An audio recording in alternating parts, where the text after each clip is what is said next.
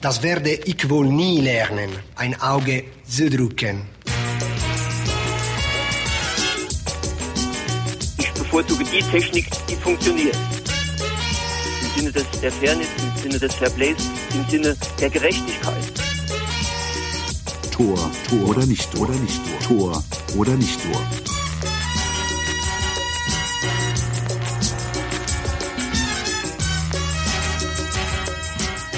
Colinas Erben, der Schiedsrichter-Podcast. Hier sind Colinas Erben, der Schiedsrichter-Podcast von fokusfußball.de. An meiner Seite Alex Feuerherd. Guten Tag. Wir wollen heute wieder nicht über Regel 7 und 8 sprechen, denn wir haben uns letzte Woche schon auf die Agenda geschrieben, dass wir den Videobeweis mal ein bisschen diskutieren wollen. Dazu sprechen wir nochmal über die Schiedsgerichtbarkeit äh, im deutschen Fußball die Causa Schmelzer, ihr habt es mitgekriegt, dann die Aussagen von Rummenigge, das werden wir ein bisschen beleuchten. Aber anfangen werden wir mit den Szenen vom DFB-Pokal und aus der Bundesliga. Was die Schiedsrichter der Bundesliga sich schon seit Wochen erlauben, geht einfach nicht mehr. Es war wieder eine englische Woche. Es gab wieder einige Szenen, die es zu diskutieren äh, gibt. Wir werden aber uns nur auf die beschränken, wo wir denken, dass da auch eine Diskussion ähm, überhaupt äh, Sinn ergibt. Äh, wir fangen an mit Werder Bremen gegen den ersten FC Nürnberg. Petersen äh, von Werder Bremen schießt ein Tor und steht im Abseits.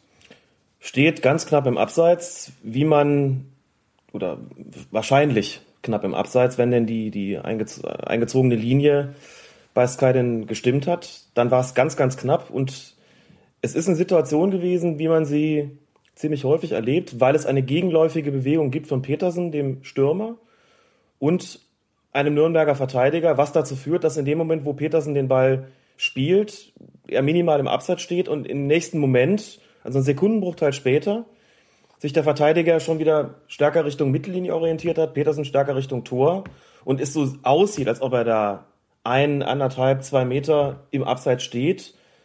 Nürnberg reklamiert deshalb auch vehement, ne, weil die natürlich nicht im Hinterkopf haben, dass das eigentlich knapper sein könnte, als sie es in dem Moment wahrgenommen haben. Geht auf den Schiedsrichter los, auf den Schiedsrichterassistenten. Und nach dem Schlusspfiff kommt es zu, äh, zu bösem Blut. Vorher hat sich noch, äh, hat sich Hacking noch stark erregt, ähm, der auch davon ausgegangen ist, das müsste so klar gewesen sein, dass es der Assistent eigentlich gar nicht übersehen durfte. Aber wie gesagt, wenn man sich die Szene bei sky.de nochmal anschaut, handelt sich das auch hier wieder um Zentimeter. Also eine, eine Entscheidung, wo man einem Assistenten überhaupt keinen Vorwurf machen kann. Und das ist auch definitiv keine Szene ist, wo man sagt, äh, das muss er jetzt äh, aber sehen. Äh, und insofern auch eine, eine heillos überzogene Reaktion von Hacking, der von Thomas Schaf erstaunlicherweise sogar noch darin unterstützt worden ist. Äh, Schaf hat sinngemäß gesagt, ich kann meinen Kollegen verstehen, das läuft auch gerade nicht so, wie wir uns das wünschen und zog sich so ein bisschen durch die Vorrunde. Möglicherweise sein eigener Frust über vermeintlich falsche Schiedsrichterentscheidungen äh, gegen, gegen Werder Bremen. Äh, aber auch ein sehr unschöner Jahresabschluss an der Stelle, fand ich. Zieht sich so ein bisschen durch. Also es gibt ja, ja. eine ganze Reihe Leute, die da ähm, aufgefallen sind, wie ich, ich würde sagen, ja. negativ aufgefallen sind. Also Klar. die Herren Klopp, Watzke, Zorg, äh, Rummenige, Hönes, mhm. Streich, Tuchel, Hacking, Scharf, das ist ja schon eine ganz schön lange Liste ja. und ich habe bestimmt noch jemanden vergessen. Ähm, wenn wir uns was wünschen dürften fürs nächste Jahr, äh, dann könnten wir doch eigentlich schon sagen, dass da mal ein bisschen weniger, äh, dass da die, die, wie sagt man, die Pistole mal wieder ins Halfter gesteckt wird langsam, mhm. weil es ist so ein bisschen unsäglich. Finde ich auch, ist äh, definitiv zu viel. Ich denke auch, es wird auch im, äh, in der Winterpause auf jeden Fall ein, ein Treffen der DFB-Schiedsrichter geben. Das ist eigentlich obligatorisch sollte der DFB-Schiedsrichterausschuss und sollten die DFB-Schiedsrichter zu dem Entschluss kommen, dass ihnen das auch nicht gefallen hat, was da in der Vorrunde los gewesen ist, und das halte ich für relativ wahrscheinlich, wird es gewiss auch nochmal ein Gespräch geben mit den Clubs, um darauf hinzuweisen, schaltet mal einen Gang zurück oder wie du richtig gesagt hast, steckt mal die Pistole wieder in den Halfter. Das ist jetzt auch nicht so dramatisch gewesen. Ähm, man müsste natürlich zwar schon gucken, inwieweit sich das halten lässt, was da offensichtlich äh, etliche Bundesliga-Trainer behaupten, nämlich, dass die Leistungen schlechter geworden sind, die Leistungen der Schiedsrichter schlechter geworden sind. dass es mehr Fehlentscheidungen gibt, dass es krassere Fehlentscheidungen gegeben hat. Das äh, scheint mir nicht so, aber das kann man sich sicherlich auch anschauen. Aber trotzdem gibt es einfach immer eine Aufregung ähm, über Entscheidungen, wo man sagt, naja, also das muss jetzt einfach nicht sein. Ähm, und auch nicht erst seit, seit Wolfgang Stark in Dortmund ähm, und jetzt zuletzt im DFB-Pokal, sprechen wir noch drüber, da im Spiel Augsburg gegen Bayern, sondern auch vorher schon, da ist eine viel zu große Betriebstemperatur drin, viel zu große Aufregung drin, das muss überhaupt nicht sein und so wird das auch nicht besser im Verhältnis und da sollten, glaube ich, alle Beteiligten äh, einfach mal runterkommen, was das Ganze betrifft. Ist nichts mehr hinzuzufügen. Gut. Machen wir weiter äh, in den strittigen Szenen. Wir gucken nach Wolfsburg, DFB-Pokal. Die haben gespielt gegen Bayer Leverkusen und ähm, Stefan Kiesling zieht bei einem Konter äh, auf der rechten Außenbahn ja ziemlich dicht am Strafraum entlang, fast rein, wird gefault und ähm, bekommt einen Freistoß, obwohl man, wenn man ganz streng hinguckt, vielleicht auch sagen könnte, der war aber schon, die Berührung war im 16er. Genau, dazu brauchte man nicht nur die Zeitlupe, sondern auch eine Ausschnittvergrößerung ähm, in der ARD. Ähm, muss man dazu sagen, wenn man das braucht, ist man eigentlich schon wieder in dem Bereich, wo man sagt, ist ja kein, kein dicker Fehler gewesen. Ne? Das vielleicht noch als Erklärung dazu zweierlei. Zum einen, ähm, die Strafraumlinie gehört zum Strafraum. Das heißt, was auf der Linie passiert, wenn da was auf der Linie was passiert, wäre es auch ein Strafstoß. Jetzt war das leicht innerhalb, beziehungsweise um genau zu sein, der Kontakt zwischen Kiesling und seinem Gegenspieler, der war innerhalb des Strafraums und das ist maßgeblich. Dass sozusagen 75 bis 80 Prozent des Spielers Kiesling außerhalb des Strafraums waren, ähm, spielt in dem Zusammenhang keine Rolle für die Entscheidung, aber für die Wahrnehmung des Schiedsrichters. Denn wenn man mhm. sich das anguckt, wie du gesagt hast, er streift da so am Strafraum entlang und es sieht auch für mich so aus, als ob das Ding schon relativ deutlich außerhalb passiert. Ne? Denn, wie gesagt, der Kontakt findet zwar innerhalb statt, aber ähm, sowohl der größte Prozentsatz von Kiesling als auch von seinem Gegenspieler ist eigentlich außerhalb des Strafraums. Und deswegen nimmt man das eigentlich auch als so ein außerhalb Foul wahr. Und so wird es bei den Schiedsrichtern, so beim Schiedsrichter und seinem Assistenten zweifellos auch gewesen sein. Also man kann ja beim Assistenten schon mal sagen, der kann ja. es ja von da außen nicht sehen. Er kann nur, er hat ja praktisch nur die, ähm, ja, die Querlinie, die er entscheiden kann, ist es jetzt eher im oder außerhalb des Strafraums. Diese äh, ja, mhm. senkrechte Linie zur, ähm, zur Torlinie, mhm. die, die hat er ja auch nicht im Blick. Also das wird schwierig, das von da außen zu sehen. Und für einen Schiedsrichter, der stand eigentlich, es war halt ein Konter, ja. der stand ein ganzes Stück weit weg und ähm, ist natürlich also es ist eine Schweineentscheidung. Ja. Das ist in so einem Fall einfach auch eine Glückssache, ob man da jetzt richtig entscheidet oder nicht. Ich muss dazu sagen, wie gesagt, wenn die beiden äh, das so wahrgenommen haben, dass das schon ziemlich stark wirkte, wie, wie außerhalb, gerade wie gesagt, weil ähm, die Beteiligten mit ihrem, mit dem größten Teil ihres Körpers sich außerhalb befanden, befanden, dann steigt die Wahrscheinlichkeit, dass man da auch einen Freistoß gibt. Dazu kommt noch, wenn man einen Zweifel hat in der Situation, war es innerhalb oder war es außerhalb und sich nicht hundertprozentig sicher ist, sondern nur sicher ist, ein Foul war es, dann wird man natürlich zur weniger harten Entscheidung greifen. Das heißt, einen Freistoß verhängen und eben keinen Strafstoß. Also da gilt nicht diese Regel Nein. im Zweifel für den Angreifer. Da gilt nicht diese Regel im Zweifel für den Angreifer. Die ist ja so ohnehin nicht niedergeschrieben, sondern da wird immer gesagt, im Zweifelsfalle ist es halt dann kein Abseits. Im Zweifel also letztlich der, der Hintergedanke ist natürlich immer im Zweifel für den Angeklagten. Wenn man jemanden anklagt, im Abseits zu stehen, ist sich aber nicht ganz sicher, lässt man ihn halt laufen. So mhm. ist das ja gemeint in dubio pro reo. Jetzt, und wenn man jetzt sagt, ähm, wenn man es überträgt auf einen Zweikampf zwischen einem Verteidiger und einem Stürmer und sagt, es geht jetzt darum, hat er den jetzt gefault oder nicht, dann würde man ja auch in dubio pro reo sagen, im Zweifelsfalle ähm, greift man halt zur, zur milderen Strafe. Also insofern ist es vielleicht doch eine Entsprechung. Äh, in jedem Fall würde man sich da nicht dazu entscheiden, die, die, die härtere Sanktion auszusprechen. Also unter Schiedsrichtern heißt es immer, wenn ich auf den Punkt zeige, dann bin ich mir da auch 110-prozentig sicher. Und wenn ich einen Restzweifel habe, war es innerhalb oder war es außerhalb, dann werde ich dann einen Freistoß geben und keinen Strafstoß. Und insofern vollkommen verständlich, dass es den da nicht gegeben hat. Auch wenn es für die Leverkusener ähm, natürlich ärgerlich gewesen ist, klar. Dann kommen wir zu wunderbaren Handspielen. Ich habe das Gefühl, es ist die Saison mhm. der Handspiele in Strafräumen, deswegen können wir das ja vielleicht auch gleich mal ein bisschen genauer besprechen. Köln spielt in Stuttgart und Hector bekommt einen Elfmeter gegen sich gepfiffen. Äh, wie hast du die Szene gesehen? War das richtig? Korrekte Entscheidung. Wenn ich die Medien richtig ausgewertet habe, wurde das auch dort überwiegend so gesehen. Nicht, dass das ein Kriterium wäre, aber es ist immer schon zumindest von Interesse zu sehen, wie wird das da wahrgenommen. Korrekt deshalb, Hector geht zwar nicht mit dem Arm, oder der, der Arm geht sozusagen nicht direkt raus zum Ball, aber er ähm, geht quasi mit dem ganzen Körper und damit auch mit seinem Arm in den Ball und trifft den Ball dann mit seinem Oberarm, wenn ich es richtig in Erinnerung habe.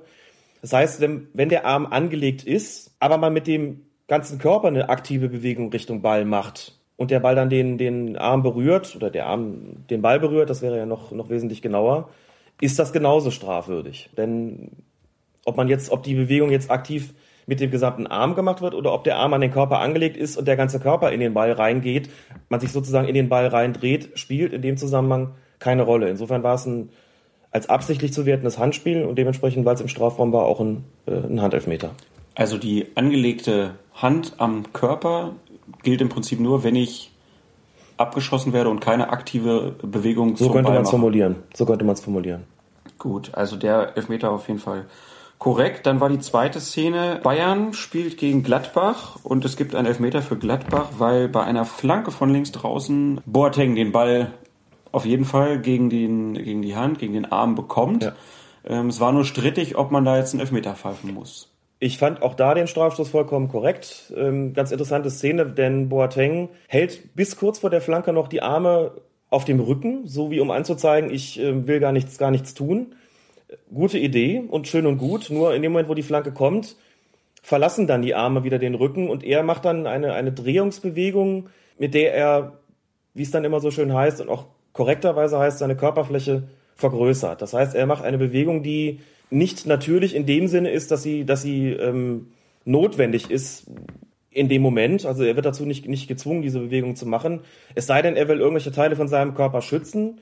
Das ist aber nichts, was die Regel vorsehen. Also eine Bewegung zum Schutze des Gesichts beispielsweise, der Weichteile oder was auch immer, ist in dem Sinne nicht vorgesehen und deswegen auch nicht regeltechnisch gesehen natürlich. Menschlich gesehen schon. Menschlich gesehen ist es logischerweise natürlich, dass man sein Gesicht oder seine Weichteile schützen möchte, aber regeltechnisch ist es was anderes. Und insofern nimmt er da in Kauf, den Ball mit der Hand abzuwehren, indem er sich entsprechend wegdreht. Ich glaube, es wäre eine gute Idee von ihm gewesen, sich einfach gar nicht umzudrehen, sondern die Flanke sozusagen mit dem Gesicht zum äh, flankenden Spieler äh, einfach da einfach hochzuspringen. Und wenn die Arme dann am Körper geliehen wären, mehr kann man ja auch eigentlich gar nicht tun in so einer Situation, ja. dann wäre für ihn noch nichts passiert. Aber so hat er, äh, ist er sozusagen hohes Risiko gegangen. Und weil er seine Körperfläche vergrößert, und das ist ein Kriterium dabei, und dann genau dort getroffen wird, ist das auch ein Strafstoß, auch wenn Teile des Bayern-Vorstands und der Spieler selbst das anders gesehen haben, aber es gab ja auch äh, andere Teile, die das durchaus für richtig befunden haben. Ich erinnere mich an Jupp Heynckes, der sagte, korrekter Strafstoß. Und ich glaube, selbst Uli Hoeneß hat möglicherweise aber gespeist dadurch, dass er gerade eh so ein, so ein Hälschen auf Boateng hat, hat dann auch gesagt, da muss man sich ja nicht wundern, wenn man so dahin geht, dass es einen Strafstoß gibt. Jupp Heynckes kann man ja auch mal loben. Ich ja. finde seinen Umgang äh, ja. vor der Kamera, was Schiedsrichterentscheidungen genau. angeht, sehr, sehr ja. angenehm. Ist es geradezu vorbildlich? Ich weiß, dass ich mir jetzt im Zweifelsfall wieder den Vorwurf der Bayernlastigkeit Nein, du wirst zuziehen. Da, du, du, wirst ja da auch gleich noch Kontra geben, weil andere Teile der Bayern-Funktionsträger die gefallen dir ja nicht, aber jetzt nochmal Jupp Heynckes immer Große sehr Klasse. zurückhaltend. Äh, genau. Kein Thema für ihn. Genau. Kein so. Thema für ihn. Im Spiel nicht und nach dem Spiel im Interview eigentlich gar nichts, was er kommentieren möchte. So. Genau. Und wenn er es tut, äh, dann sehr, sehr häufig, selbst in strittigen Situationen pro Schiedsrichter, wie wir sehen werden, auch im Spiel gegen Augsburg. Und das finde ich eine, eine gute Sache. Das ist wirklich im, im Wortsinne vorbildlich, so sollte das sein kümmert sich um seinen eigenen Kram und lässt die Schiedsrichter ihren Job machen. Wunderbar. Vielleicht kennt er die Regeln ja auch besser als andere. Vielleicht. Aber zurück zum Handspiel. Ähm, reiß doch mal kurz ab, wann ist ein Handspiel im Strafraum strafstoßwürdig? Ganz allgemein zum Handspiel. Strafbar ist es im Sinne der Regel 12, verbotenes Spiel und unsportliches Betragen, wenn ähm, zunächst mal, wenn die Hand oder der Arm, das geht bis zum Oberarm inklusive, eine aktive Bewegung zum Ball macht. Also wenn, wie man so sagt, die Hand zum Ball geht und nicht der Ball zur Hand. So in etwa steht es auch in den Regeln drin. Das wäre dann die sogenannte Absicht im Sinne der Regel 12. Absicht ist schwierig zu definieren, denn als Schiedsrichter habe ich natürlich nicht die Möglichkeit, dem Spieler in den Kopf zu schauen. Das heißt, ich müsste ihm ja sozusagen was unterstellen, was er da will. Also muss man Absicht anders definieren. Deswegen definiert man sie so, dass die Hand oder der Arm eine aktive Bewegung zum Ball macht. Das für sich genommen ist aber noch nicht hinreichend, denn was auch eine Rolle spielt, ist beispielsweise der Abstand zum Ball. Das heißt, je kürzer die Distanz ist, aus der der Ball ähm, da geschossen wird an die Hand, umso geringer ist die Wahrscheinlichkeit, dass es sich um Absicht handelt. Denn so schnell kann ja ein Spieler kaum reagieren. Was ist mit, mit Reflexen da? Reflexe spielen überhaupt keine Rolle. Das ist auch interessanterweise was, ähm, dass man häufig zu hören kriegt als Schiedsrichter, dass ein Spieler sagt, Schiri war doch Reflex. Zum Beispiel, wenn er den Arm hochreißt, um sein Gesicht zu schützen und der Ball geht dann dagegen, dann wundern sich die Spieler immer, dass man auf, auf, äh, auf Handspiel erkennt und einen Freistoß pfeift oder einen Strafstoß und sagen, der Schiri war ein Reflex. Das spielt überhaupt keine Rolle. Also ein Reflex kann kein Argument sein ähm, für die Strafwürdigkeit eines Handspiels, wohl aber, wie gesagt, die Entfernung. Ein Spieler hat aus einem, hat bei einem Schuss aus 10, 12 Metern natürlich wesentlich mehr Reaktionszeit als bei einem Schuss aus einem Meter Entfernung. Und die Faustregel ist da, je kürzer die Entfernung, desto unwahrscheinlicher ist die Absicht. Das ist das eine. Das zweite ist, und jetzt steht so nicht mehr in den Regeln drin, aber in der Anweisung für Schiedsrichter, man kann sich auch die DFB-Schiedsrichterzeitung mal angucken, die gibt's im Internet auch, dort bespricht der DFB-Schiedsrichter Cheflehrwart Lutz Wagner Szenen aus Bundesliga und Champions League und DFB-Pokal der letzten Wochen und Monate. Und der benutzt inzwischen auch diesen Begriff Vergrößerung der Körperfläche. Das habe ich ehrlich gesagt lange Zeit für eine Erfindung der Medien gehalten. Ähm, inzwischen das kann sich doch keiner einfallen lassen. Kann sich doch keiner. Ja, genau. Inzwischen sagt der DFB-Chef Lewert auch, eine Vergrößerung der Körperfläche bedeutet also, ich setze meine, meine Hände oder Arme so ein, dass ich quasi eine, äh, ja, eine größere Körperfläche habe, um einen Ball abzuwehren.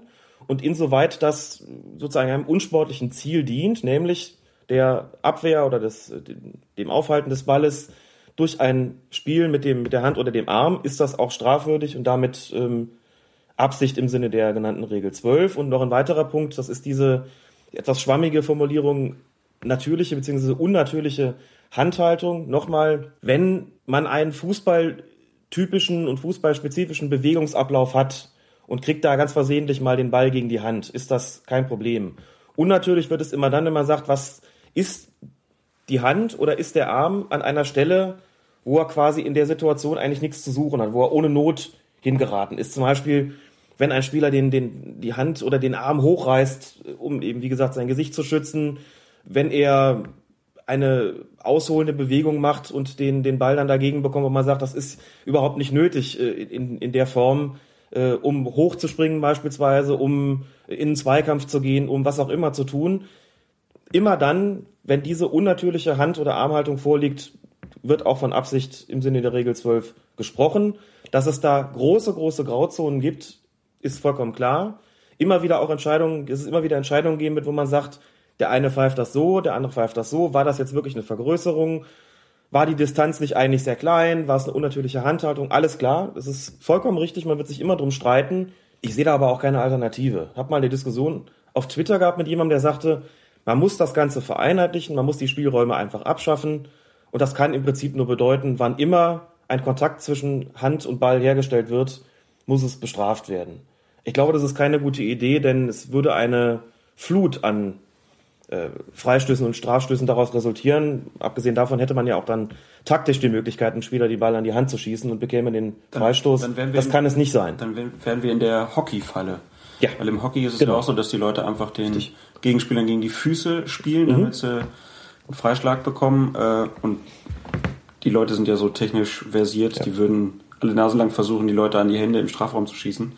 Ich glaube, das. Ähm, das ist keine gute Idee. Also auch da kann man wirklich nur sagen, man kann durch, durch Schulung von Schiedsrichtern, durch Videomaterial etc. versuchen, einfach die äh, Spielräume möglichst identisch zu gestalten oder möglichst ähnlich, dass Gleiches damit Gleichem vergolten wird. Man wird es aber auf der Grundlage nie ganz vereinheitlichen können und das finde ich ehrlich gesagt nicht so schlimm, denn ähm, diese Spielräume sind sinnvoll und notwendig und dann muss es eben äh, entlang wirklich aber auch relativ klar definierter Kriterien von Fall zu Fall neu entschieden werden ist da jetzt eine Absicht im Sinne der Regel 12 äh, gegeben oder ist sie es nicht? Äh, und wie gesagt, im Falle von Boateng habe ich die sehr wohl als gegeben angesehen. Im Falle von Hector habe ich sie auch als gegeben angesehen. Da ist jeweils korrekt entschieden worden, auch wenn die Spieler das selbst vielleicht anders gesehen haben. Das Schöne ist, wir haben immer Szenen, die wir hier diskutieren genau. können dann. Das äh, mal ein kleiner Exkurs zum Handspiel werden wir ja in Regel 12 dann auch nochmal ja. behandeln. Regel 12 werden wahrscheinlich auch viele Folgen sein, glaube ich. Ja, dann letzte Szene, die wir noch besprechen wollen, ist äh, Ribery versus Kuh. Spiel Augsburg gegen Bayern München. Auch Handspiel auf beiden Seiten. Handspiel auf beiden Seiten, genau. Überhaupt ein sehr schweres Spiel für Schiedsrichter Thorsten Kienhöfer. Warum? Naja, es ist ja nicht nur, war nicht nur diese Szene, die, die schwierig für ihn gewesen ist, weil es immer schwer ist, in so einem Chaos den Überblick zu behalten, sondern auch wegen des nicht gegebenen Tors von, von Timoschuk, wo der Ball knapp hinter der Linie aufprallt, also im Hat Tor aber war. auch jeder gesehen. Hat im Stadion natürlich Sofort. alle gesehen, nur der Schiedsrichter nicht. Der- der- der- die blinde Nuss, genau. Und weil, um das kurz vorwegzunehmen, nach dieser, äh, dieser Szene zwischen Ribéry und Kuh das Spiel extrem an Intensität zunimmt. Also man wird ja, man hat ja gesehen, dass es eine Fülle von Verwarnungen, insbesondere für die Bayern, gegeben hat. Das Spiel ist schlagartig härter geworden. Also da ist Hektik reingekommen ähm, durch diese Szene, für die der Schiedsrichter natürlich nichts kann. So, und wenn man das jetzt aufdröselt, Also erstmal muss man ja den Zeitpunkt besprechen. Es ist die kurz nach der Pause. 47. Ja. Minute oder so Ja. und dann passiert sowas. So, genau. ähm, völlig idiotisch. Wirklich. Ja. Völlig idiotisch. Also, Das kann man einfach mal vorne wegstellen. Also alle beteiligten Spieler da in der Szene, also es waren ja zwei Augsburger und, und, und Ribery, haben sich wirklich, sag mal, aus Fairplay-Sicht nicht ordentlich verhalten. nee, richtig. Und wenn man sich die ganze Szene anguckt, sieht man, dass auch gerade nicht, wie Teile des Bayern-Vorstands meinten, insbesondere Herr Rummenigge meinten, Ribéry da provoziert worden ist, denn eigentlich war er sogar derjenige, der angefangen hat. Denn man sieht in der Wiederholung ganz gut, dass im Zweikampf, als das Spiel noch lief, es einen Tritt gibt von Ribéry in die Wade von oder in die Beine von Kuh, der daraufhin fällt und das hat auch ziemlich wehgetan. Und das ist auch nachvollziehbar, wenn man sich das anschaut. Und daraufhin springt Kuh auf, geht auf Ribéry los. Das ist dann das, was Rummenigge als äh, eigentliche Provokation und auch Sammer als eigentliche Provokation betrachtet haben. Auch Schweinsteiger. Der war auch mit, ist auch mit in der Situation gewesen, aber die Hauptbeteiligten waren Kuh und Ribéry. Nee, nee, Schweinsteiger hat hinterher im Interview Ach so, Schwein- gesagt, äh, Ach so, okay. der, der Provokateur wäre ja viel schlimmer als der, Ja. der zuschlägt, wo ich dachte, Das- das, ist ja eine Argumentation. Genau. Also ich fi- finde, man muss sich da inhaltlich gar nicht groß drüber unterhalten. Das ist natürlich einfach, äh, einfach saudämlich, so sowas zu erzählen. Das ist eine glasklare rote Karte gewesen. Die wäre schon für den Tritt in die Knochen denkbar gewesen. Als nächstes kommt, glaube ich, ein Griff an den Hals oder ein Wischer durchs Gesicht und als letztes kommt dann auch noch eine, so eine Art Ohrfeige oder Backpfeife. Also ähm, bitte, das ist ähm, auf jeden Fall dunkelrot, was da passiert ist. Darüber muss man sich überhaupt nicht unterhalten. Was Kuh betrifft, der geht hin und, und greift Ribéry ins Gesicht. Und ich möchte an der Stelle, auch wenn das natürlich im, dem, weder beim DFB noch beim Regelboard irgendjemand interessiert, aber trotzdem einfach mal Plädoyer loswerden. Ich finde, dass jegliches Fassen, Greifen, wie auch immer, in das Gesicht eines Gegenspielers mit Rot geahndet werden sollte. Also ich bin sonst immer ein Was, großer... hat die, was hat die Hand im Gesicht Was hat die des Hand im Gegenspielers Gesicht des? Gegenspielers zu suchen? Das wird oft gefragt und das wird meiner Ansicht nach auch zu Recht gefragt. Ich bin sonst wirklicher Fan von Spielräumen für den Schiedsrichter.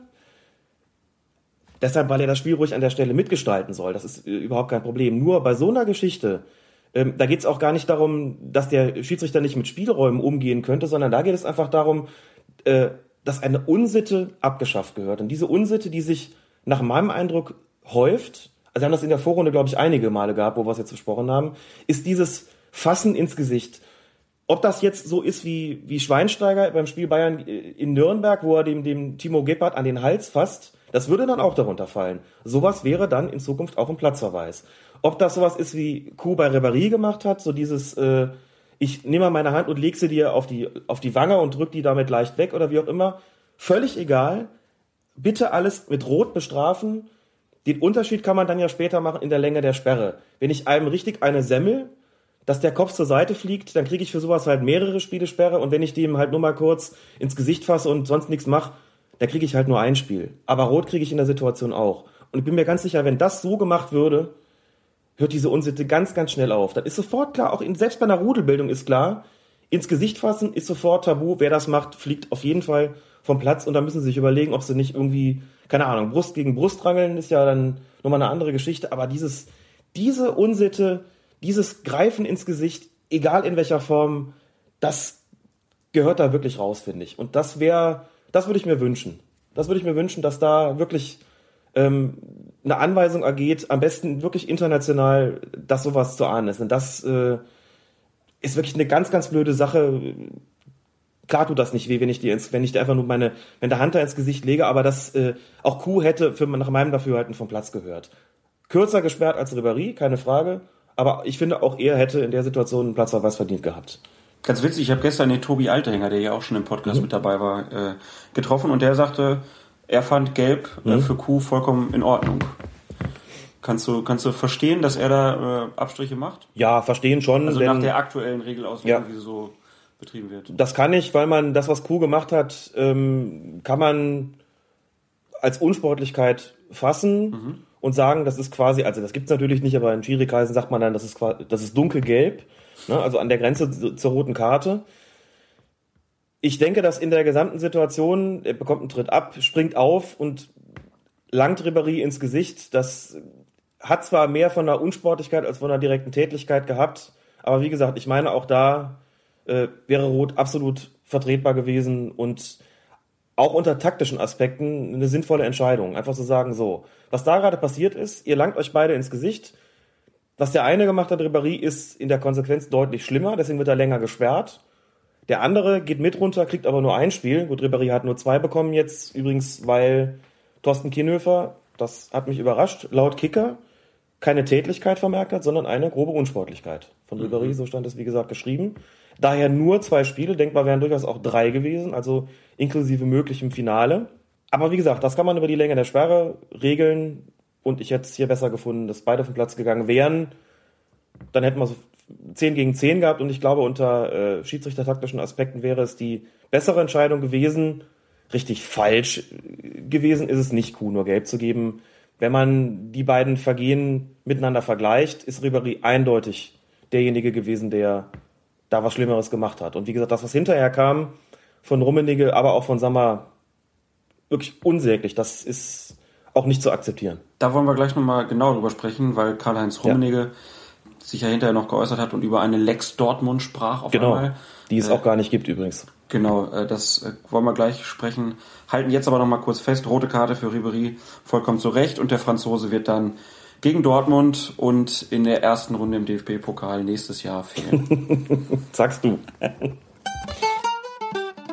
wenn ich, wenn ich einen Kontakt spüre, dann lasse ich mich fallen, weil was soll ich mehr machen als äh, ja, hinfallen? Das sind einfach Sachen, die gehören dazu. Da muss man clever sein und äh, ja, ich habe das probiert und ähm, schade, dass der Schiedsrichter das nicht genau so gesehen hat wie ich. Colinas Erben, der Schiedsrichter-Podcast. Es gab den ich nenne es jetzt einfach mal Fall Schmelzer, auch wenn das eigentlich wieder zu groß ist, aber diese Geschichte, dass Marcel Schmelzer ähm, den Ball ans Knie kriegt, stark schickt ihn mit Rot vom Platz, weil er denkt, es war Hand und der äh, Spieler wird freigesprochen.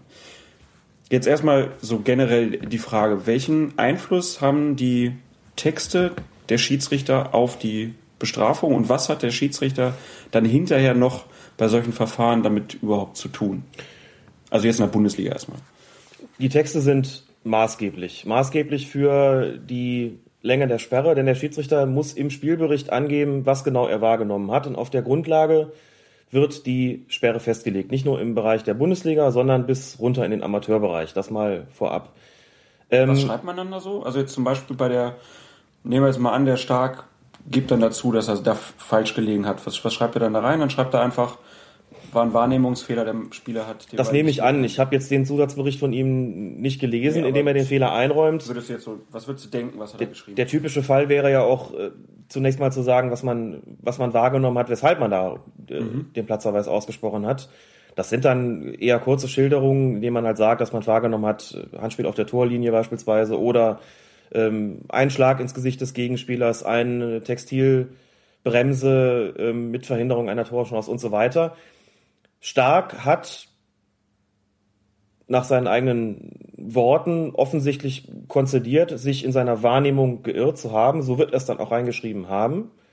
Das wiederum hat dem Sportgericht dann die Möglichkeit gegeben, den Fall, über den Fall anders zu entscheiden, als es gewesen wäre, wenn Stark hineingeschrieben hätte, dass er ein Handspiel wahrgenommen hat und auch dabei bleibt.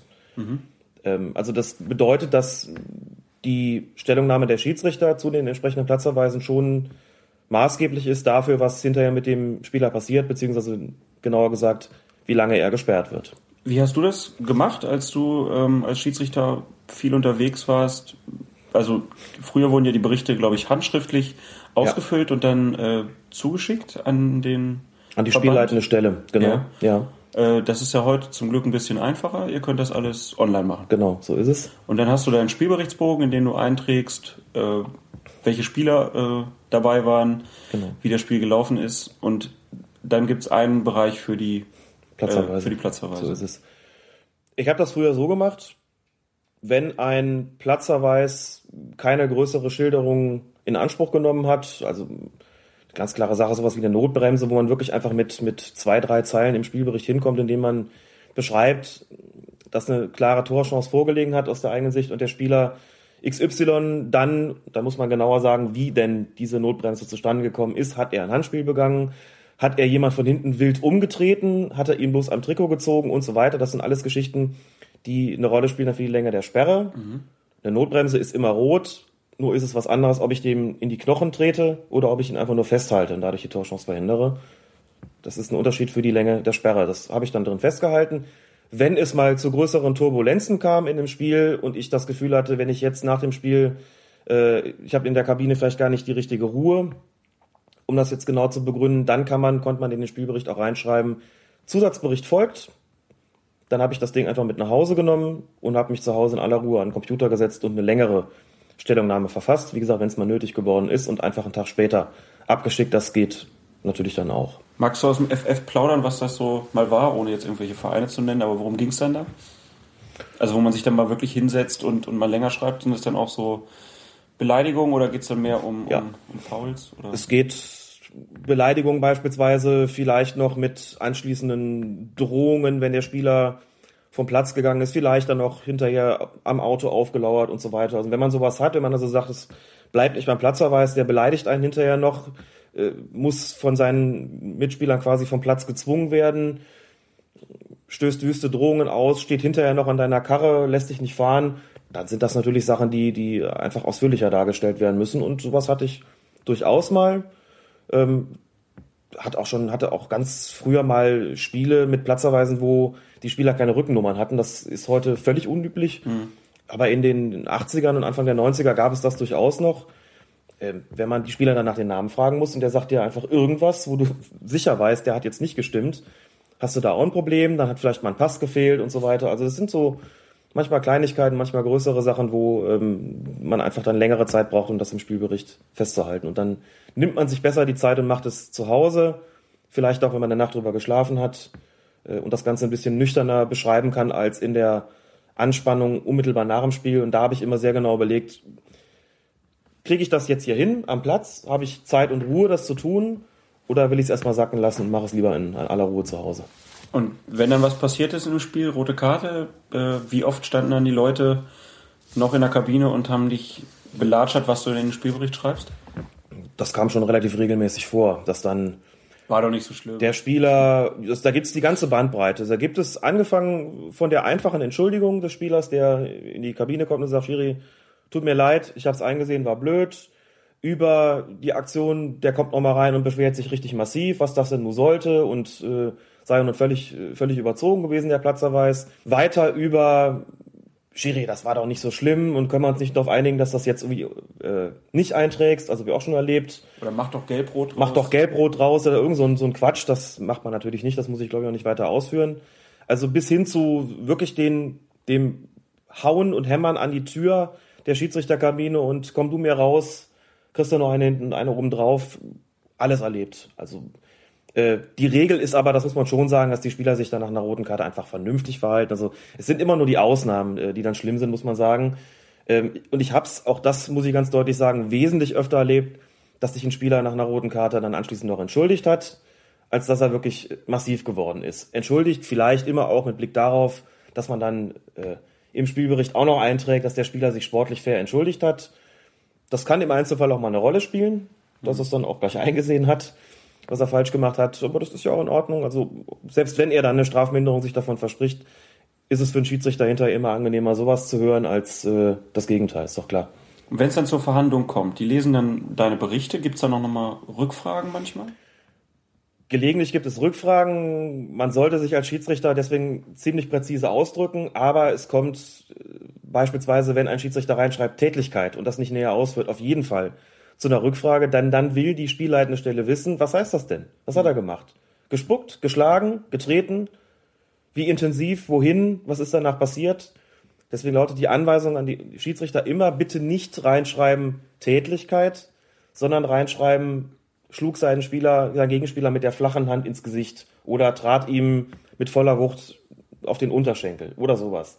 Bitte präzise beschreiben, was passiert ist, auch beschreiben, wenn eine Provokation vorher stattgefunden hat, damit die spielleitende Stelle auf dieser schriftlichen, auf der Grundlage der schriftlichen Darstellung eine Sperre aussprechen kann. Wenn sie das nicht kann, ruft sie schon mal den Schiedsrichter an und sagt, jetzt bitte mal ein bisschen genau, was waren da? Sie kann auch ihrerseits ein mündliches Verfahren, also eine mündliche Verhandlung anberaumen. Und jetzt muss man dazu sagen, wenn sie eine Sperre ausspricht und der Verein dagegen Einspruch einlegt, das kann er selbstverständlich, weil er sagt, aus unserer Sicht ist die Sperre zu lange oder es ist gar nicht vorgefallen, was der Schiri da gemacht hat, was der Schiri da reingeschrieben hat, dann kann sie Widerspruch einlegen und dann wird es in aller Regel zu einer mündlichen Verhandlung vor der sogenannten Spruchkammer kommen. Analog quasi zu einer Gerichtsverhandlung äh, im zivilen Leben äh, zu einer Spruchkammerverhandlung kommen und dort wird dann der Spieler geladen, dort wird der Schiedsrichter geladen, dort werden eventuelle andere Zeugen noch geladen, Gegenspieler, Mitspieler und so weiter. Da wird, äh, findet da eine ganz normale Verhandlung statt und anschließend wird eben geurteilt, ob ähm, die Strafe so bleibt, wie sie ursprünglich ausgesprochen war, oder ob sie verkürzt wird. Ich weiß gar nicht, verlängert werden kann sie, glaube ich, theoretisch auch. Also das ist diese, diese, diese Fußballgerichtsbarkeit, die es gibt. Und da haben, wie gesagt, alle Mannschaften auch die Möglichkeit oder alle Vereine die Möglichkeit, da gegen Sperren vorzugehen. Das heißt aber, du hast dann als Schiedsrichter auch dann nach den Spielen immer noch so ein bisschen Arbeit zu erledigen. Eventuell ja. Also die, was man immer hat, ist natürlich äh, die Arbeit mit dem Spielbericht, der von jeder Begegnung angefertigt wird. Und sollte es besondere Vorkommnisse geben, das müssen ja nicht zwingend platzerweise sein, das kann ja auch was anderes sein. Fehlen die Linien beispielsweise oder es gibt, äh, man hat den Trainer auf die Tribüne geschickt, was auch immer.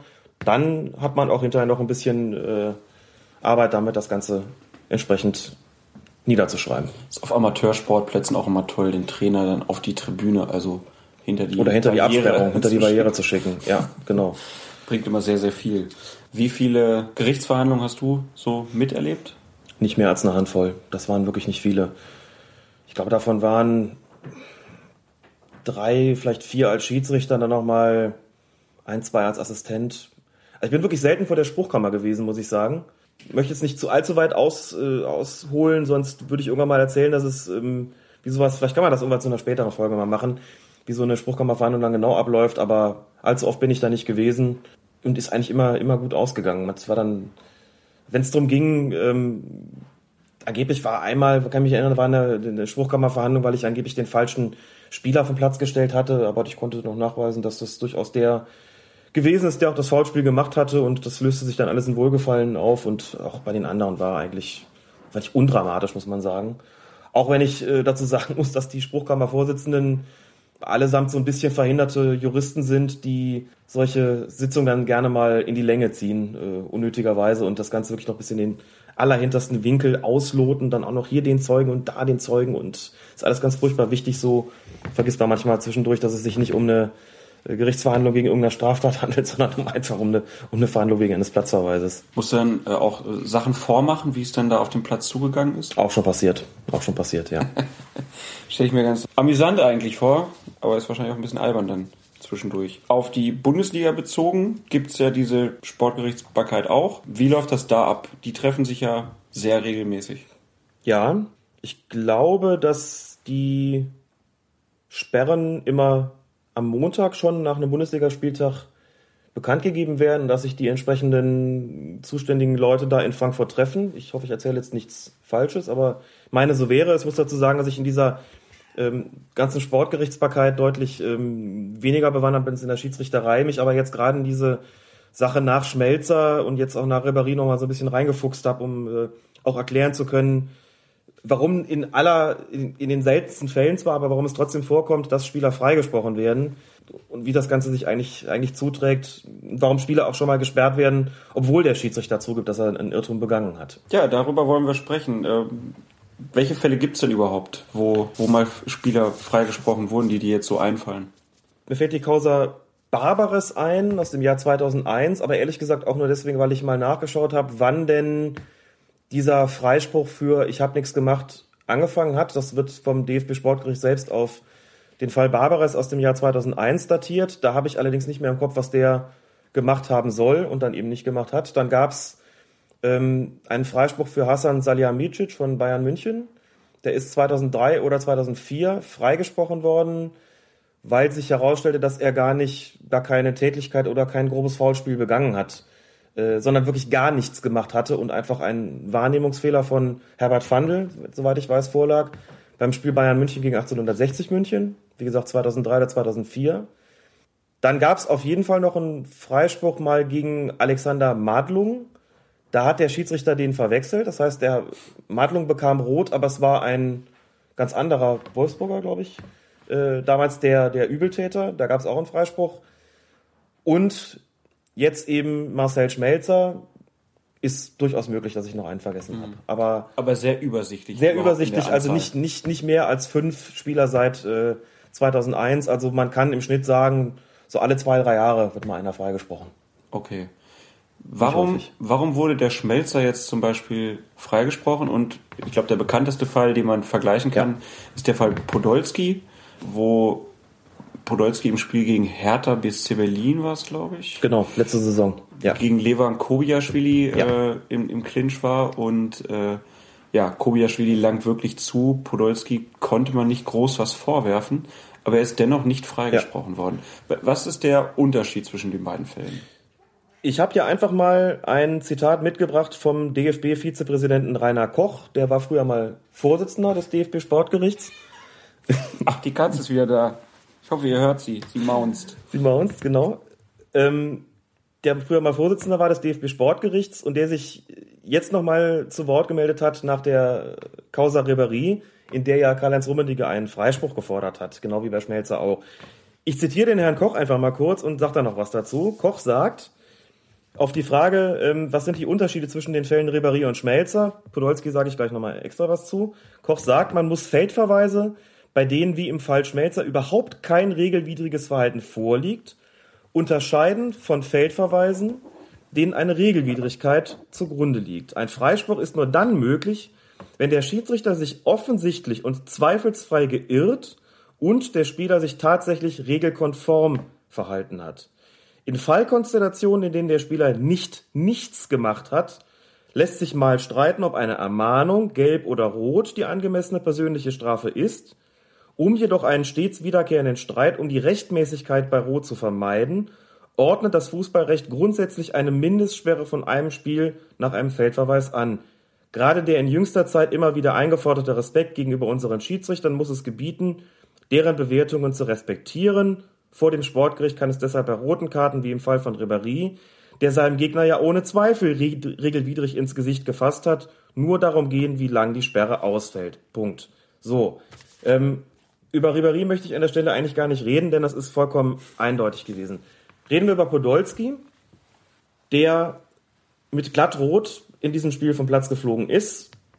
Der Schiedsrichter Guido Winkmann und sein zuständiger Assistent auf der entsprechenden Seite haben hinterher gesagt, jetzt wo wir die Bilder nochmal sehen, müssen wir ganz klar einen Irrtum einräumen. Wir hätten, wenn wir das jetzt so auf dem Platz, wenn wir das auf dem Platz so wahrgenommen hätten, wie wir es jetzt im Video sehen, keinesfalls einen Platzverweis gegen Podolski ausgesprochen, haben also den Irrtum eingestanden. Trotzdem ist Podolski damals gesperrt worden. Die rote Karte hatte also Bestand. Es blieb bei einem Spiel Sperrer der Mindest, Mindeststrafe. Begründung, auch damals übrigens auch durch Rainer Koch, Podolski hat nicht nichts gemacht.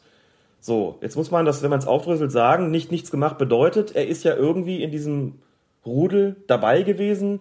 Er hat sich da so ein bisschen mit Kobiaschwili gestritten, wenn auch nicht platzerweis Aber mit Blick darauf, was Koch damals sagt und was er heute nochmal gesagt hat, was ich eben zitiert habe, Schutz der Tatsachenentscheidung des Schiedsrichters, selbst wenn der hinterher zugibt, er hätte es nicht gemacht, solange ein Spieler nicht nichts gemacht hat, wird die Mindestsperre ausgesprochen und nur im Fall, dass wirklich gar nichts vorlag, wie bei Schmelzer, der einfach, also da gab es keine zwei Meinungen, der war einfach nicht mit der Hand dran. Nur in so einem Fall, wo offenkundig gar nichts vorliegt, wo es ein, ein zweifelsfreier Irrtum des Schiedsrichters gewesen ist, wird ein Spieler freigesprochen. So, jetzt kann man, äh, das ist erstmal die, die, die Faktenlage. Jetzt kann man sagen, ich habe mich darüber auch mit, äh, mit Leuten auf Twitter unterhalten. Heute schrieb einer, es gibt also offensichtlich ähm, Fehlentscheidungen erster und zweiter Klasse. Fehlentscheidung erster Klasse wäre dann sozusagen wie bei Schmelzer, wo der Spieler gar nichts gemacht hat und Fehlentscheidung zweiter Klasse ist eine, wo der Schiedsrichter, wenn er es richtig gesehen hätte, vielleicht ermahnt oder nur gelb gezeigt hätte. Keinesfalls aber Platzverweis ausgesprochen hätte. habe ich gesagt, stimmt, genauso ist es, gibt es. Und nur bei Fehlentscheidungen erster Klasse wird der Spieler anschließend freigesprochen, was eben alle Jubeljahre nun mal vorkommt. Die andere Diskussion, die ich auf Twitter hatte, war mit einem Rechtsanwalt, Thomas Wings, aka Thomas04 bei Twitter, der geschrieben hat, das ist aber bezogen aufs Rechtsverständnis, ähm, das man im zivilen Leben hätte, sehr merkwürdig. Denn da kann man ja auch nicht sagen nach dem Motto, naja, er hat jetzt irgendwie vielleicht keinen Tod geschlagen, aber er hat irgendwie einen Ladendiebstahl begangen. Ich weiß, das ist jetzt ein extrem blöder Vergleich und weit hergeholt, aber irgendwas wird er schon gemacht haben, deswegen bleibt es irgendwie doch bei der Strafe. Sagt er, das würde da niemals gehen. Also warum macht man es im Fußball nicht eigentlich so, dass man sagt, er hat sich aber doch geirrt? Also warum geht man nicht dahin und sagt, man spricht ihn einfach frei äh, und wandelt das Ganze dann vielleicht um in eine gelbe Karte beispielsweise oder in eine Ermahnung, die natürlich keinerlei, äh, keinerlei Folgen hat. Warum macht man das nicht? Was ist daran so schlimm? Ist es denn wirklich so dramatisch äh, gegenüber den Schiedsrichtern? Ist das wirklich so mit so einem Autoritätsverlust verbunden, wenn man hinginge und würde sozusagen regelmäßiger verhandeln? Ähm, ich bewerte das jetzt einfach erstmal gar nicht, sondern sage, das würde von der von von von Seiten der Verbände und auch der der äh, Regelhüter bei der FIFA mit Ja beantwortet. Die sagen, das wollen wir nicht, wir wollen da nicht ständig drüber diskutieren. Wir wollen die Tatsachen der Entscheidung schützen, auch dazu gehören auch Irrtümer. Und deshalb ist es so, nur im Falle der absolut offenkundigen, ähm, des, des absolut offenkundigen Irrtums ist ein Freispruch möglich. Ansonsten würden übrigens dem DFB auch Strafen drohen, wenn er sich da einfach so widersetzte. Also das ist sozusagen der, der Überbau über die ganze Sache. Der DFB, selbst wenn er es ja. wollen würde, könnte Exakt. nicht anders ja. handeln. Also er könnte jetzt nicht anfangen und Leute genau. öfter freisprechen, weil dann die FIFA kommt und sagt, wenn ihr das so weitermacht, dann äh, gibt es Sanktionen. So ist es. Und ich muss auch dazu sagen, ich kann die Irritation völlig verstehen, wenn Leute sagen, wir verstehen nicht, warum Podolski die Mindestsperre bekommen hat und Schmelzer nicht, warum Podolski also nicht auch freigesprochen wird, wo der Schiedsrichter doch sogar gesagt hat, ja. er habe sich geirrt. Das können wir nicht verstehen. Das kann ich nachvollziehen, dass man damit ein Problem hat. Ich kann nur erklären, Podolski hat nicht nichts gemacht, aber Schmelzer hat nichts gemacht. Daran besteht für die Sportgerichtsbarkeit der Unterschied, daher der Freispruch. Dass das angreifbar ist, argumentativ, seltsam erscheint, wie gesagt, insbesondere weil der Hauptbelastungszeuge ja selber sagt, sorry, mein Fehler, kann ich, wie gesagt, absolut verstehen und ist auch ähm, sicherlich eine Krux, mit der sich die Verbände ja, möglicherweise auch zu beschäftigen haben werden. Das ist ja schon eine Debatte, die immer wieder mal hochkocht. Sie machen sich dadurch halt auch angreifbar, ne? weil man mhm. jetzt sagt, so jetzt haben sie doch einen freigesprochen, jetzt müssen sie es aber auch durchziehen. Ja. Und das Durchziehen ist jetzt aber wirklich nur für den Fall, wenn einer mhm. nichts gemacht hat. Und diese klasse Formulierung, muss man ja auch einfach mal sagen, nicht nichts gemacht. Ja. Also, da muss man erst mal drauf kommen. Er hat nicht nichts gemacht. Ich habe jetzt sehr gelacht, als ich das bei Podolski mhm. das erste Mal äh, gelesen habe. Ähm, das ist jetzt so der Punkt. Also wenn ich mich als Spieler im Spiel wirklich nur zu der kleinsten Kleinigkeit ja. hinreißen lasse, ja. dann bin ich dran. Ich finde es total schwierig. Wie gesagt, man muss es immer mit dem zivilen Leben vergleichen. Und wenn man sich überlegt, äh, du wirst von den Polizisten festgenommen ähm, und hinterher im Gerichtsverfahren stellt sich raus, das, was die dir da vorwerfen oder dessen wegen sie dich da festgenommen haben, hast du gar nicht gemacht. So, man stelle sich vor, da würde ein Richter sagen, ja, Herr Rehse oder Herr Feuerherd, das stimmt schon. Das sagt der Polizist ja auch aus. Aber es ist jetzt auch nicht so, dass sie äh, gar nichts gemacht hätten. Also sie haben nicht nichts gemacht und deswegen brummen wir ihnen jetzt trotzdem eine Geldstrafe auf oder lassen sie irgendwie stecken sie zwei Tage in den Knast oder was auch immer.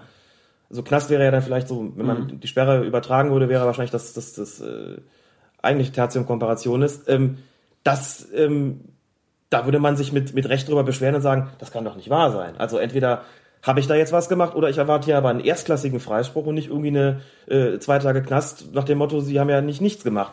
Und deswegen muss man sich schon fragen, was ist das für ein Rechtsverständnis und ist denn die Position des Schiedsrichters, wird die wirklich so geschwächt, wenn man häufiger freispricht, als, als aufrechter Demokrat würde ich sagen, nein. Denn äh, Irrtümer gehören dazu, auch des Schiedsrichters. Und gerade wenn der Schiedsrichter sagt, sorry, ich habe mich geirrt, ich denke schon, dass das eine Sportart absolut verkraften könnte, wenn man da deutlich häufiger freispreche. Das äh, begreife ich ehrlich gesagt nicht so und halte ich auch für eine, für eine antiquierte, wenn nicht sogar für eine bedenkliche rechtliche Einschätzung. Oder Rechtsauffassung, muss man ja sagen. Das ist auf jeden Fall ein Thema, was, was ja auch wieder die FIFA so als so ein realitätsfernen Koloss irgendwie dann auch wieder äh, erscheinen lässt. Ähm, Gerade, also generell Diskussionen auch um, mhm.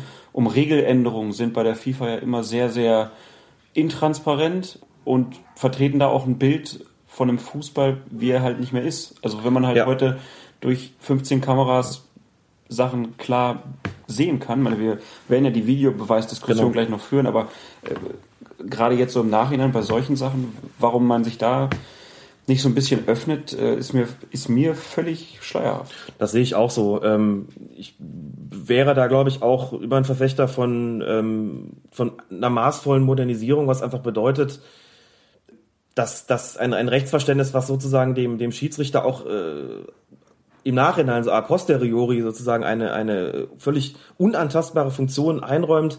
Ich weiß gar nicht, ob das so äh, angemessen noch ist oder ob man nicht einfach auch selbstbewusst sagen kann, naja, also das, was im Grunde ja alle schon äh, gesehen haben, das, das macht man ja auch nicht rückgängig.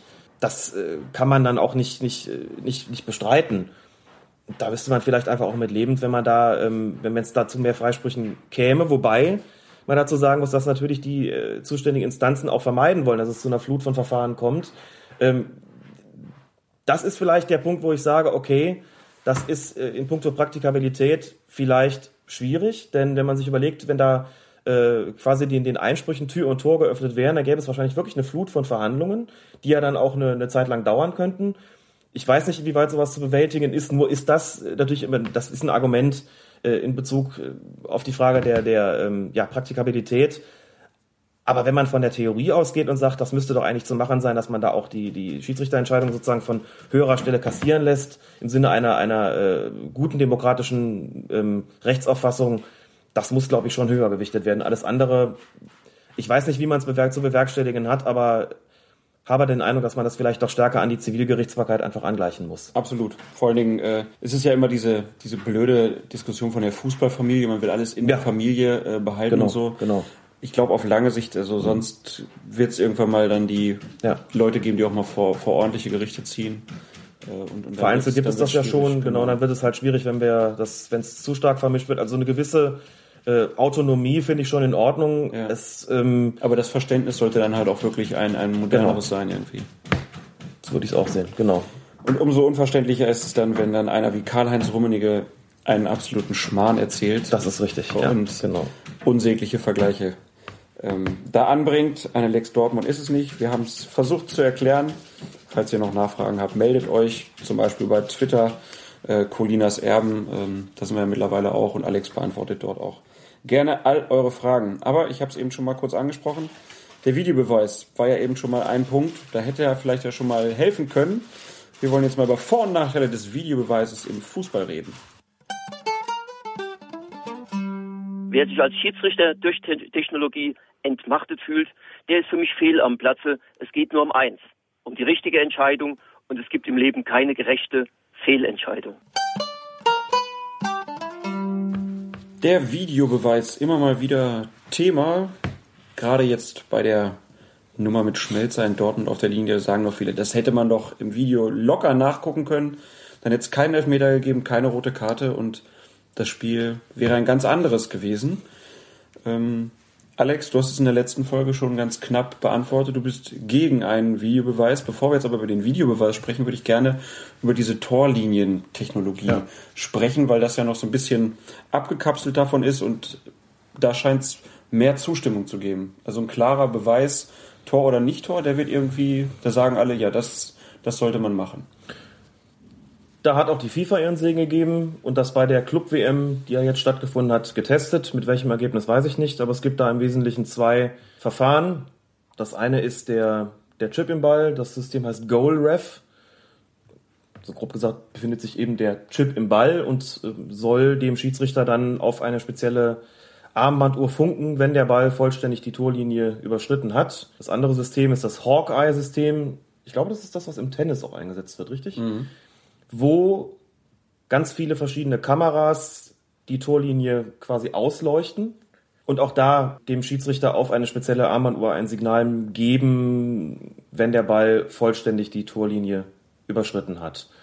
Diese beiden Systeme gibt es grob, die sind sehr teuer, soweit ich weiß. Man wird sehen, welches von den beiden sich durchsetzt oder ob sich beide durchsetzen oder ob die Verbände, die einzelnen nationalen Verbände ihrerseits entscheiden können, was sie davon einsetzen, ob sie es also einsetzen. Es ist wohl so, dass die FIFA eine Empfehlung an die, okay. äh, an die Verbände schickt und es wird auch berichtet, dass verschiedene Verbände mit verschiedenen Anbietern da diskutieren. Das heißt, es kann dann auch mal sein, dass man, wenn Champions League Abend ist, dann sieht man einmal die Hawkeye-Kamera und bei, beim anderen ähm, den Goal Ref. Das wird bestimmt ja. auch äh, bisschen merkwürdig, dass es dann da wieder keine Einheitlichkeit gibt. Aber wie stehst du zu dieser Technologie? Das ist ja eine mit der selbst die Schiedsrichter einverstanden sind und die FIFA eben auch, hat sich irgendwie durchgesetzt.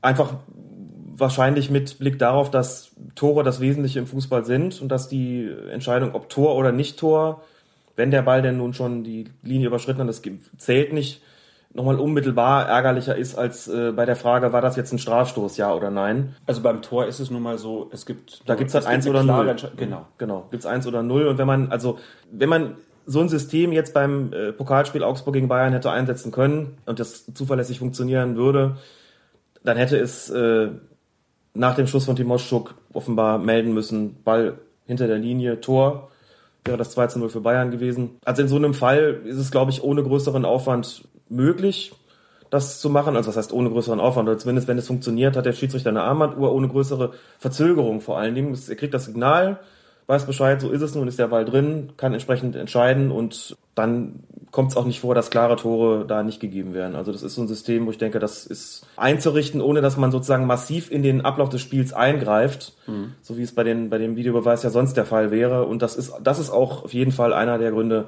und ein maßgeblicher Grund, warum auch die Schiedsrichter sagen, wir sind dafür gerade bei dem Beispiel Timoschuk, du hast das ja auch bei Twitter ganz schön in dem Bild festgehalten, wo da Schiedsrichter und äh, mhm. Assistent halt standen, dass es für die beiden praktisch unmöglich war, da ja. eine klare Entscheidung zu treffen, ob der Ball nun hinter der Linie war. Und sie haben eben nichts falsch gemacht. Man sieht ja. an diesem Bild, was ich da verlinkt habe, glaube ich, nochmal ganz gut, gerade dass sie eben nichts falsch machen, wenn man es weiß. Und so mal kurz zu sagen, da wo der Assistent steht, ist der vorletzte Abwehrspieler des FC Augsburg. Da muss der Assistent auch stehen, um Abseits beurteilen zu können.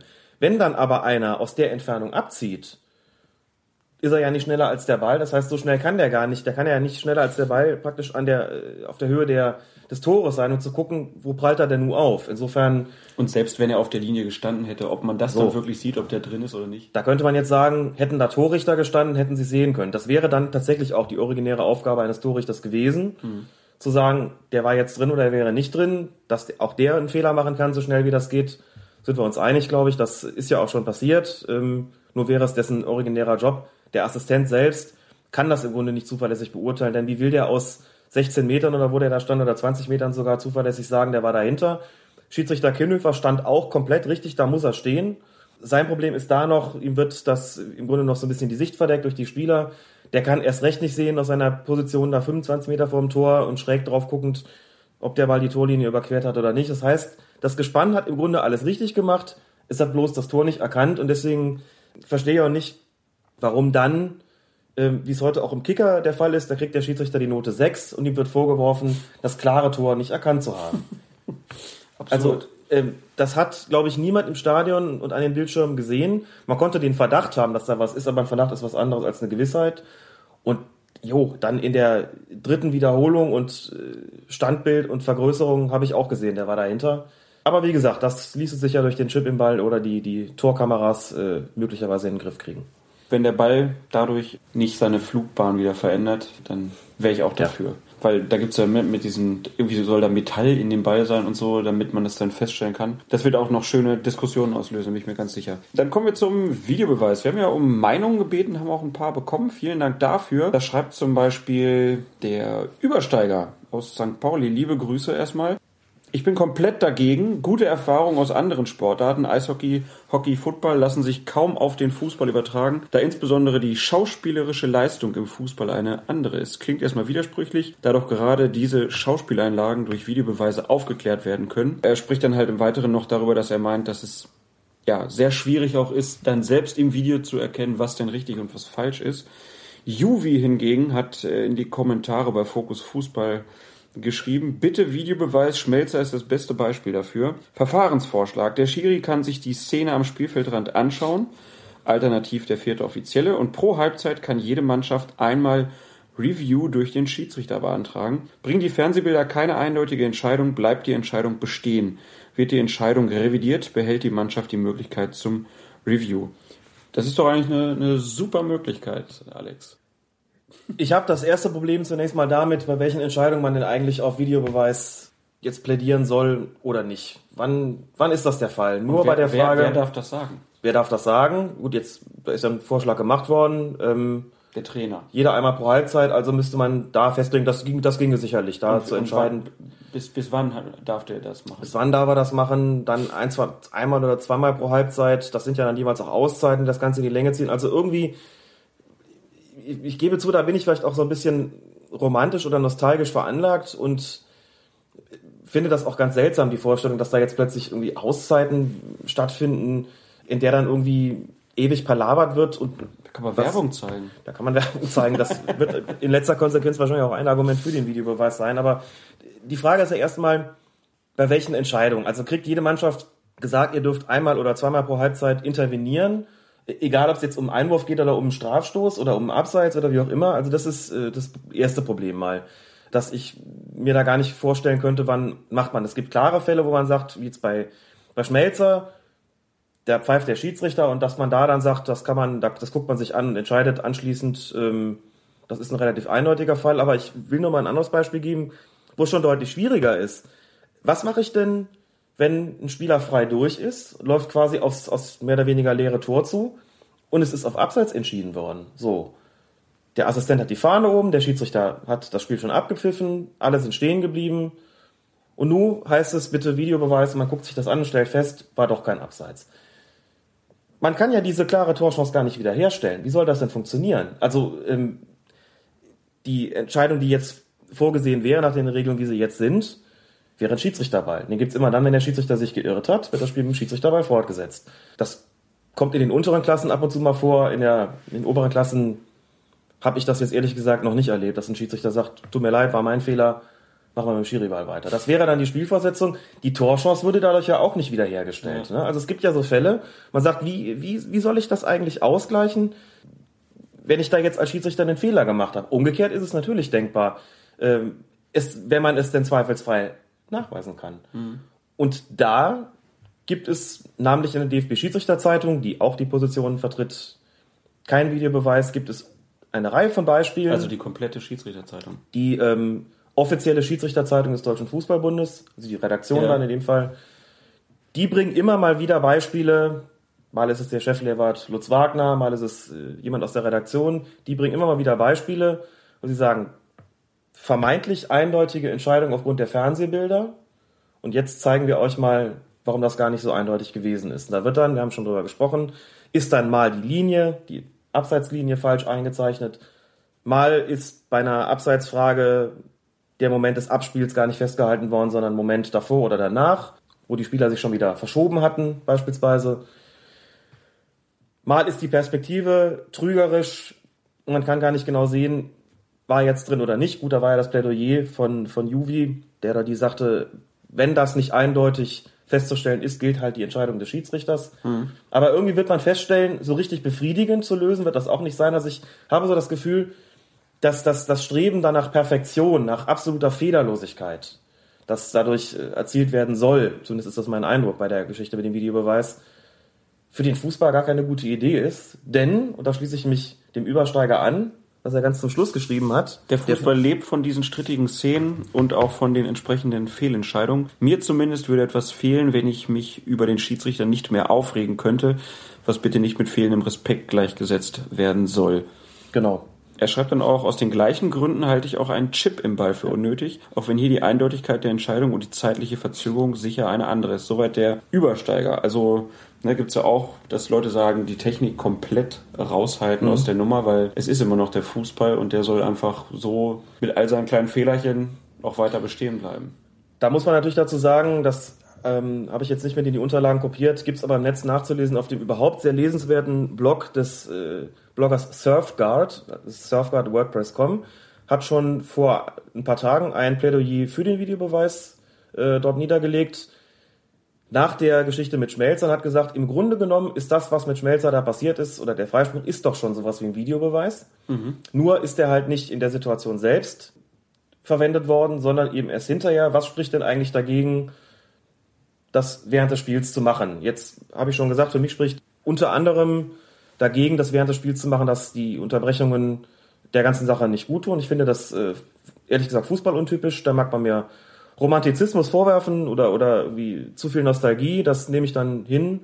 Ich glaube, das ähm, ist einfach keine gute Idee. Es gibt eine Halbzeit, es gibt mal zwischendurch Unterbrechungen wegen einer Verletzungspause und sowas, aber ich glaube, ich will einfach keine Unterbrechungen haben, um mir so einen Videobeweis anzugucken, wie das woanders ist und finde da auch, was der Übersteiger geschrieben hat, das ist äh, in anderen Sportarten stellt sich das mit Netto-Spielzeit nochmal ganz anders dar als im Fußball, wo ja auch Spiele gleichzeitig angepfiffen werden, in der Bundesliga beispielsweise, und dann unterschiedlich lange dauern, und zwar würden sie dann deutlich unterschiedlich lange dauern, als das durch eine Nachspielzeit begründet wäre.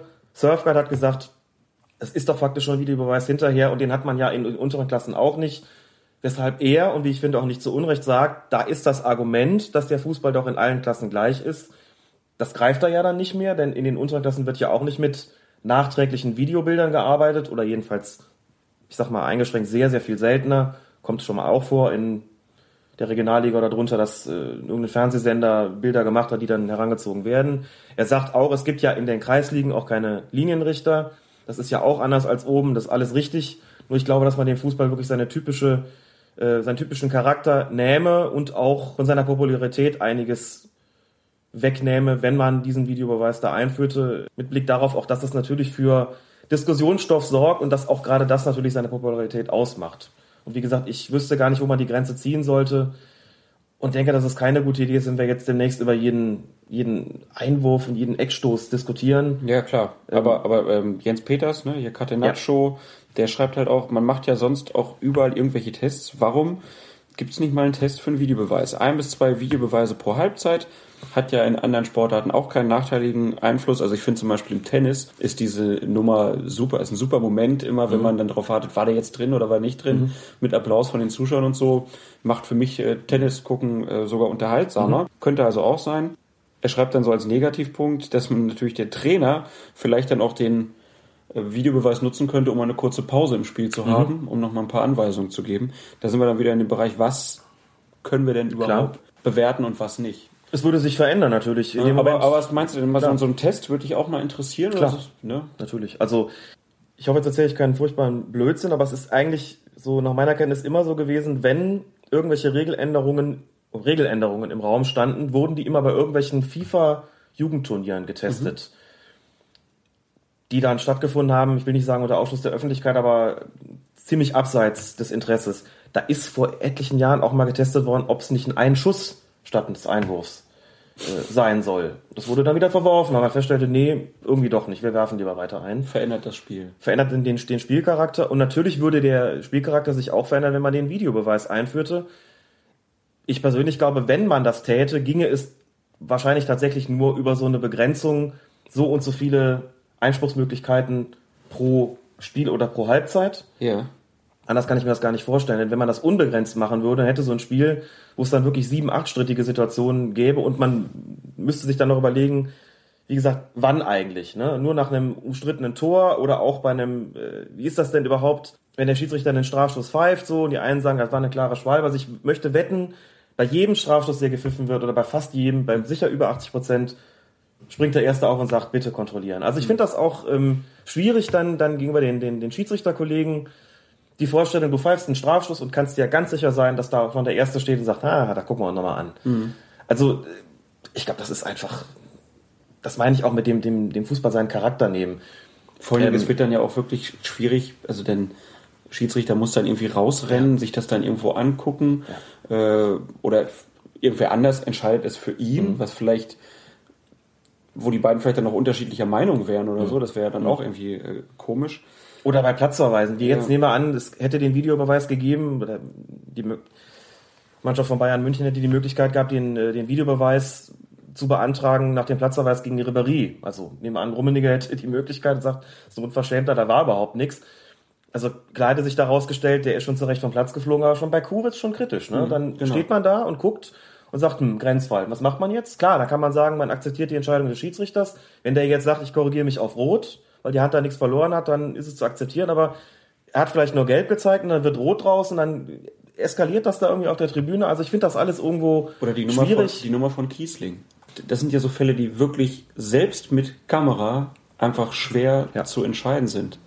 Dann würde ich halt auch, glaube ich, mhm. lieber sehen, dass man, dass man dem Schiedsrichter sozusagen das Vertrauen schenkt und er auch dann. Ja. Also da geht es dann, glaube ich, wirklich auch so ein bisschen um Autorität. Also ich, mhm. ich kann der Argumentation da teilweise schon folgen, dass ich glaube, dass das die Autorität des Schiedsrichters ja. äh, untergraben würde. Während bei solchen zu Unrecht verhängten Platzverweisen, also bei, sagen wir mal, bei, bei äh, Sanktionen, die ja auch noch eine, eine weitere Folge haben. Ja? Also wenn ich jemand vom Platz stelle, wird er anschließend in der Regel ja gesperrt. Mhm. So, das heißt, das hat über das Spiel hinaus noch eine Bedeutung. Und ich finde, dann muss es auch möglich sein, weil das, wenn das über das Spiel hinausgeht und eine sehr schwerwiegende Angelegenheit ist, es ist auch schwerwiegend Punkte zu verlieren, keine Frage, aber das wirkt sich ja noch unmittelbar aus für die nächsten Spiele, dass man da eine, eine Einspruchsmöglichkeit schafft und sagt, da muss es auch die Möglichkeit geben, den freizusprechen im Sinne des Plädoyers von eben. Da finde ich das sinnvoll zu sagen. Da muss ein Schiedsrichter dann auch ähm, eventuell sagen, ich habe mich geirrt und dann wird das Ganze eben wird die Strafe gemindert oder zurückgenommen, was auch immer. Das ist, glaube ich, in Ordnung. Aber bei den Entscheidungen, die direkt zum Spiel, die das Spiel betreffen, da finde ich das schwierig zu sagen, da macht man dann Videobeweis draus. Das sollte, glaube ich, wirklich auf dem Platz auch verbleiben. Da fände ich es, glaube ich, auch schwierig, schwer praktikabel und auch tendenziell den Charakter des Fußballs zerstörend, wenn man sagen würde, das kann irgendwie alles angetastet werden. Dazu würde ich dann auch die Platzerweise zählen. Ich weiß, dass das äh, sicherlich angreifbar ist, aber grundsätzlich würde ich sagen, über einen Platzerweis muss ich auf dem Feld nicht zwingend einen Videobeweis in, in, in Anschlag bringen. Hinterher, was die Sperre betrifft, also die, die Folgewirkung, da würde ich sagen, das nimmt der Autorität des Schiedsrichters auch nichts, wenn man da was kassiert. Mhm. Auf dem Platz selber schwierige Angelegenheit. Wenn nach jedem Pfiff da für einen Strafstoß, nach jeder, nach jedem Platzverweis, nach jedem strittigen Abseitstor, nach jeder, was auch immer für eine Entscheidung, die, sagen wir mal, gravierende Konsequenzen haben kann, da irgendwie nochmal geguckt werden muss und dann kommt vielleicht gar nichts Eindeutiges raus. Ich glaube einfach, das äh, ändert das Ganze zu stark und schadet der, schadet dem, dem, dem ganzen Fußballgeschehen insgesamt mehr, als es ihm nutzt. Und äh, wenn ich diese Kosten-Nutzen-Rechnung aufmache, komme ich zu dem Ergebnis, dass es mir lieber wäre, es, es unterbliebe. Es sei denn, es sind so zeitnah machbare Praktiken, eben wie Chip im Ball, da würde ich eben, anders als Übersteiger sagen, von mir aus, gerade weil, äh, wie gesagt, das wird auf irgendeine spezielle Uhr gesendet und das ist in einer Sekunde da, die Entscheidung. Also bitte, das äh, erleichtert allen das Leben und das ist dann, glaube ich, auch in Ordnung und greift, greift ja lange nicht so massiv ein wie ein, wie ein Videobeweis. Ja, und Sepp 2 hatte dann auch noch geschrieben, ich meine, äh, das ist aus seiner Sicht pro Saison circa drei bis viermal so Situationen wie bei Schmelzer zum Beispiel gibt und dann will man wegen so ein Prozent aller Bundesliga-Entscheidungen dann auf technische Hilfsmittel setzen. Das ist halt auch so die Frage. Ne? Also um wie viele Fälle geht's denn eigentlich ja. wirklich? Wir haben ja vorhin drüber gesprochen, wie viele Freisprüche gab es. Das waren jetzt alle drei Jahre mal einer. Dafür das Spiel dann so umkrempeln, das ist schon schwierig. Wie viele das letztlich wären, kann ich nicht sagen, aber das hinge ja dann auch, wie gesagt, stark davon ab, wo man die Grenze setzte und welche, welches Prozedere man da, da einführen würde. Also ähm, und natürlich, wie gesagt, müsste man auch die Frage eben beantworten, was mache ich denn, wenn ich, wenn ein Spieler erkennbar zu Unrecht sozusagen an, an, äh, an einer Torchance gehindert worden ist durch eine falsche Entscheidung, mhm. wie beim Abseits, ähm, was, was, was mache ich dann? Wie stelle ich das wieder her? Es wird immer so ein, so ein Beigeschmack bleiben, weil es nicht möglich ist, es sei denn, man greift extremst in die Regel ein und äh, versucht quasi die Situation nachzustellen. Also setzt das Spiel dann genau den, den Lauf da genau fort und mit platziert die Verteidiger dorthin, wo sie dann im Moment des Standbilds irgendwie standen. Also das ist, glaube ich, da wird, glaube ich, schon deutlich, dass das funktioniert so nicht. Ähm, die kriegen dann durch Lichtsensoren gesagt, genau, wo sie, wo sie hin müssen. Oder man, man führt irgendwie Penalties ein oder ähnlichen Quatsch. Also, äh, wie gesagt, es wird, wird, ich prophezeie, wenn es irgendwann mal kommt, wird es ähm, auch da weiterhin unbefriedigend sein. Und gerade weil garantiert nicht das rauskommen wird, was sich die Befürworter des Videobeweises heute davon versprechen, wird die Frustration im Zweifelsfalle sogar noch größer sein. Dann habe ich lieber weiter die Diskussion. Und man gibt sehr, sehr viel Geld dafür auch noch aus. Das auch. Ja. Also wir, wir beide sind uns einig, die Nachteile überwiegen bei der ganzen Nummer. Die paar Fälle, die es gibt, die müssen dann halt erst nach dem Spiel geklärt werden. Und da haben wir heute ja auch erklärt, wann was was ist und wann nicht nichts ist. Genau.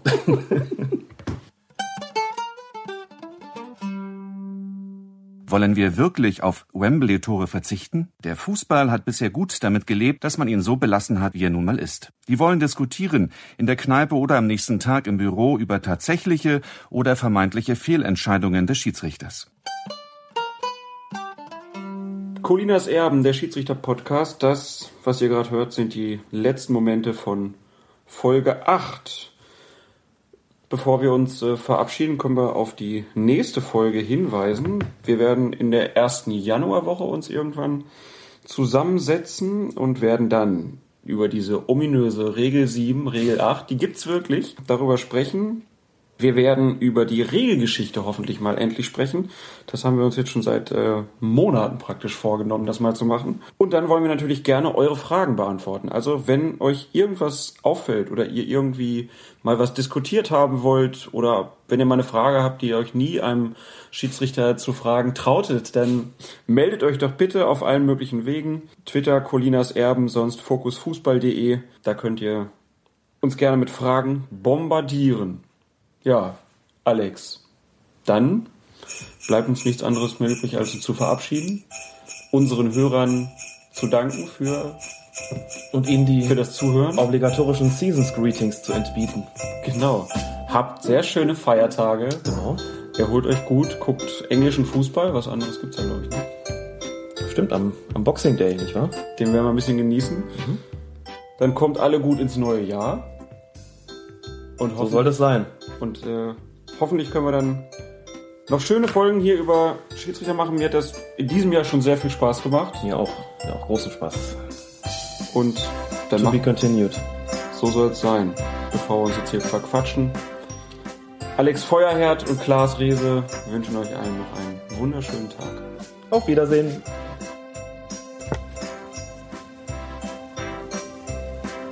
Welcher Spieltag war denn? 13. 13. www.fokus-fußball.de Herzlich willkommen zu Colinas Erben, mittlerweile Folge 4 und ich freue mich sehr, dass er wieder dabei ist, Alexander Feuerherd. Schönen guten Tag. Alexander, sehr schön. Guten Abend. Welche Folge war das überhaupt jetzt?